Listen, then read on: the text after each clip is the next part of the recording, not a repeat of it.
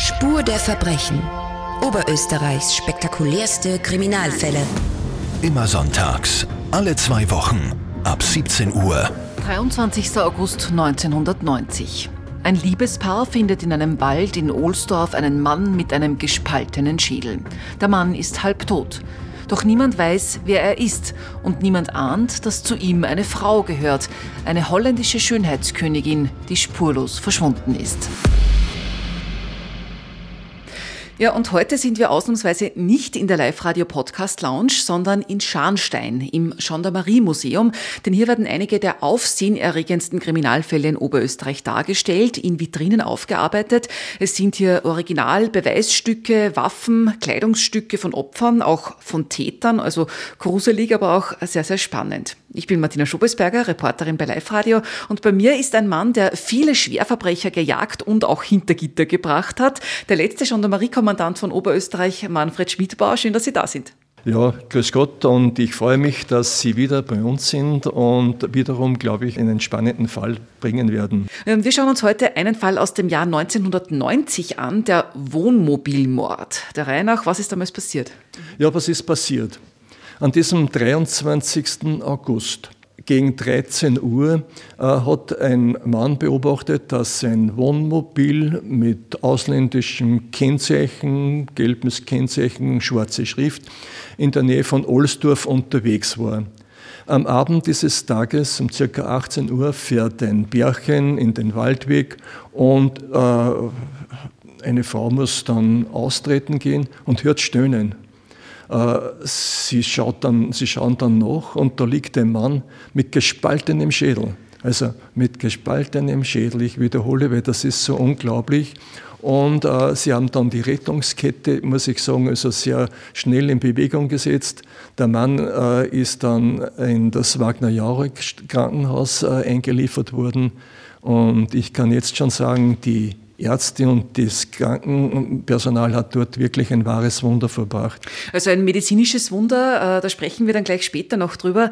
Aber so, dieses Pärchen findet also im Wald einen Mann halbtot mit gespaltenem Schädel, also sehr brutal malträtiert. Der Mann war halb vergraben ähm, und die Ermittler sind dann in einer ersten Theorie davon ausgegangen, dass der oder die Täter geglaubt haben müssen, dass der Mann tot ist, ja, oder dass er zumindest später stirbt und haben ihn dann im Wald praktisch entsorgt. Eine Variante in der Ermittlung war, dass da eine Unterweltsfehde dahinter steckt, aber gewusst hat man ja da am Anfang noch überhaupt nichts.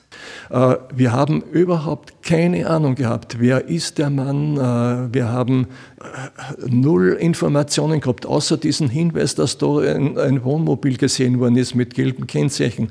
Das war alles das heißt also, wir haben jetzt versucht, also doch mit diesem Mann immer wieder vielleicht doch Kontakt aufnehmen zu können, aber er war nicht ansprechbar. Die Ärzte haben sich bemüht und immer wieder bemüht.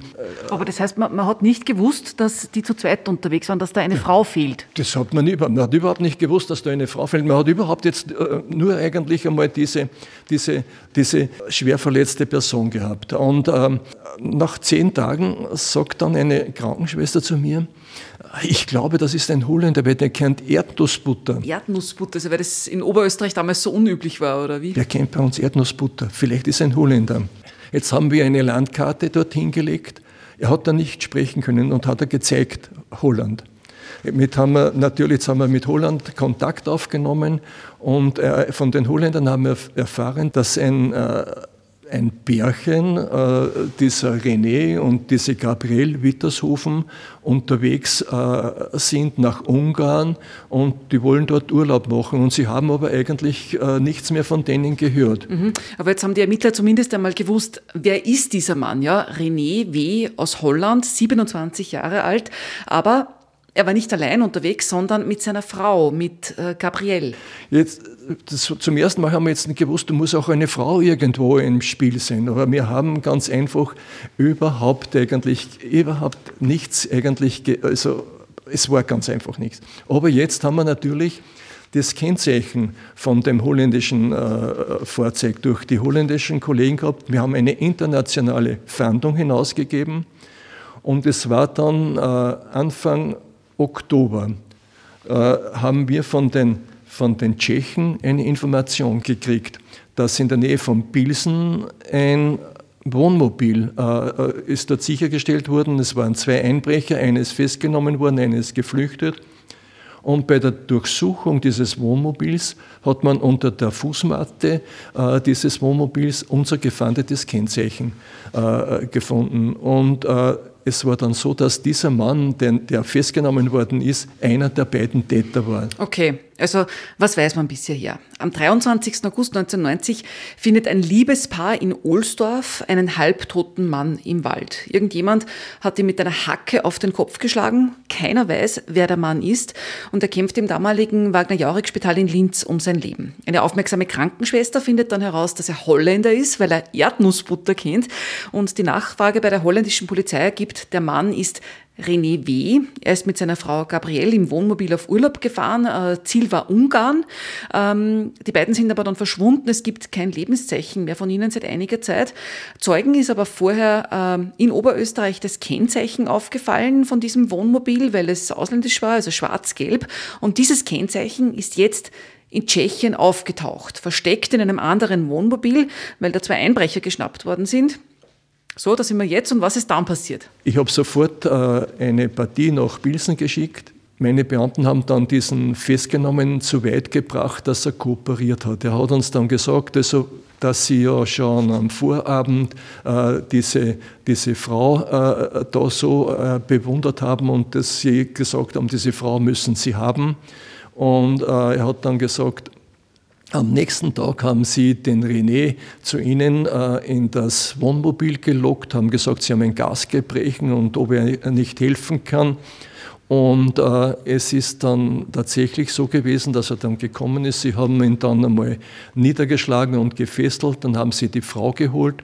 Sie haben die Frau dann mehrmals vergewaltigt.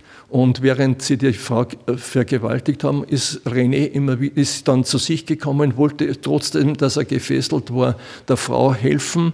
Jetzt hat ihn der, der, zweite, der zweite Mann, der äh, aber noch flüchtig war, hat ihm doch dann mit einem Beil also, den Schädel eingeschlagen.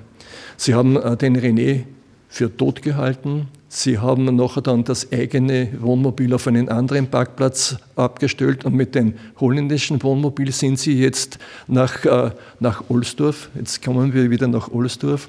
Dort haben Sie die Leiche, Sie haben geglaubt, er ist tot, eigentlich entsorgt. Mhm. Und was ist mit der Frau passiert? Jetzt hat er gesagt, ja, Sie sind dann mit dem Wohnmobil durch äh, die Gegend gefahren und haben abwechselnd immer wieder die Frau vergewaltigt.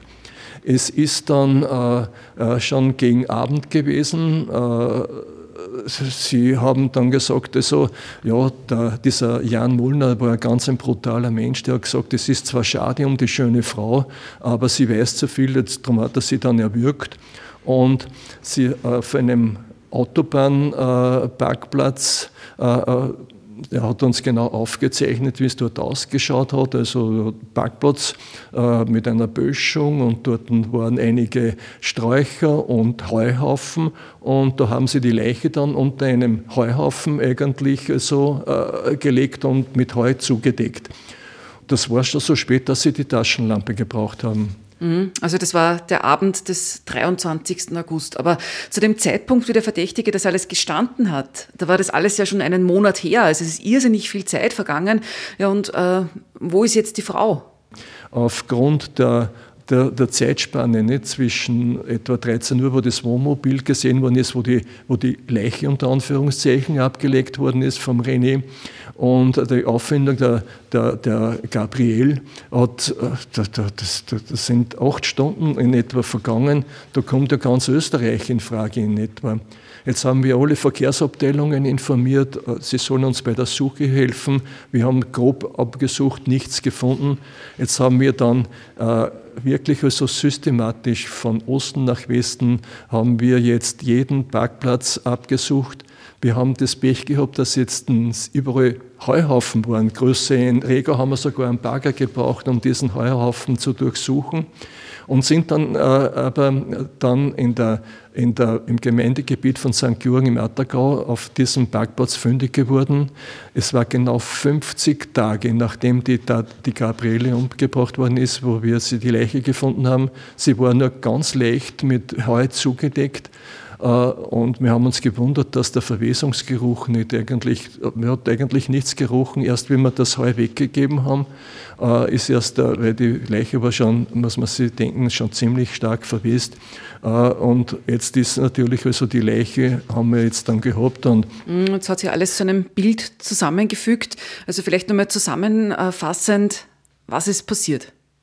Ja, was ist passiert? Am 23. August 90 ähm, äh, auf dem Parkplatz, äh, Autobahnparkplatz in Booking sind zwei Wohnwegen. Einer ist von, einer holländischen, von einem holländischen Bärchen besetzt, der zweite von zwei Slowaken. Und ähm, das, dieses holländische Bärchen äh, äh hat diesen Slowaken angetan, diese Frau war, äh, ein, es war eine sehr schöne Frau, ursprünglich sogar einmal Schönheitskönigin in, in, äh, in Holland.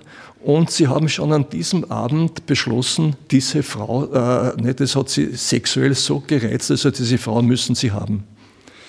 Ja, die Frau ist tot, der Mann äh, kämpft im Spital um sein Leben. Einer der Täter wird in Tschechien gefasst, der gesteht. Und was ist mit dem zweiten Täter? Die waren ja zu zweit. Was ist mit dem Komplizen? Ja, der ist inzwischen in Bratislava festgenommen worden. Also der, sein, sein Komplize hat ihn sein, quasi verraten? Der, der, der, der, der hat ihn verraten, ja. Und, äh, und äh, der ist in Bratislava dann festgenommen worden. Und ganz interessant, bei der Hausdurchsuchung hat man festgestellt, die haben ja die Gabriel ausgezogen, die war ja nackt.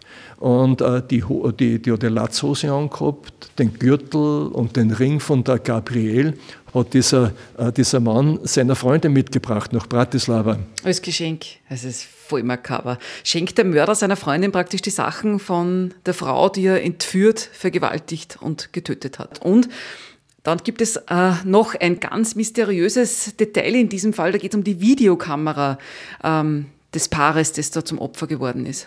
Da hat die Gabrielle, äh, wie der René äh, in das andere Wohnmobil gelockt worden ist, hat es gefilmt und hat, hat gesprochen. Äh, René geht jetzt in das andere Wohnmobil. Hoffentlich werden sie ihn nicht kidnappen. Das waren die letzten Worte der Gabriel, was da drauf war. Ist ganz interessant gewesen. Ah, bitte wie wenn sie es geahnt hätte. Also da möchte ich am liebsten schreien, na, geh nicht rein. Also gerade wenn man ähm, hier im Museum, im Gendarmerie-Museum in Scharnstein in der Vitrine die Bilder von diesem jungen Paar sieht, also es sind da ja Fotos, Gabriel mit äh, den blonden Locken, es sind da Bilder und äh, Zeitungsberichte von damals ausgestellt. Die Gabriele sieht man da auf dem, auf dem Foto und äh, da sieht man, also es ist wirklich eine hübsche Frau. Und das sind natürlich jetzt dann Gegenstände, mit denen äh, René gefesselt worden ist und äh, das Beil, mit dem er ihm den Schädel gespalten hat. Das sind die Originalgegenstände? Das sind die Originalgegenstände, aber wir schauen immer, dass wir Originalgegenstände ins Museum bekommen. Und man sieht da quasi eine, ein Beil und... Ein, ein, Beil, ein Beil und, das, das, und, und äh, dieses, dieses Fesselungsmaterial, was, was die da gehabt haben. Quasi ein Kabel und so ein, ein Verpackungsband ja, ist Ja, genau, nicht so äh, ein, ein, Klebeband und, und ein, ein, Drahtstück, mit dem er den René gefesselt gehabt hat. Der René.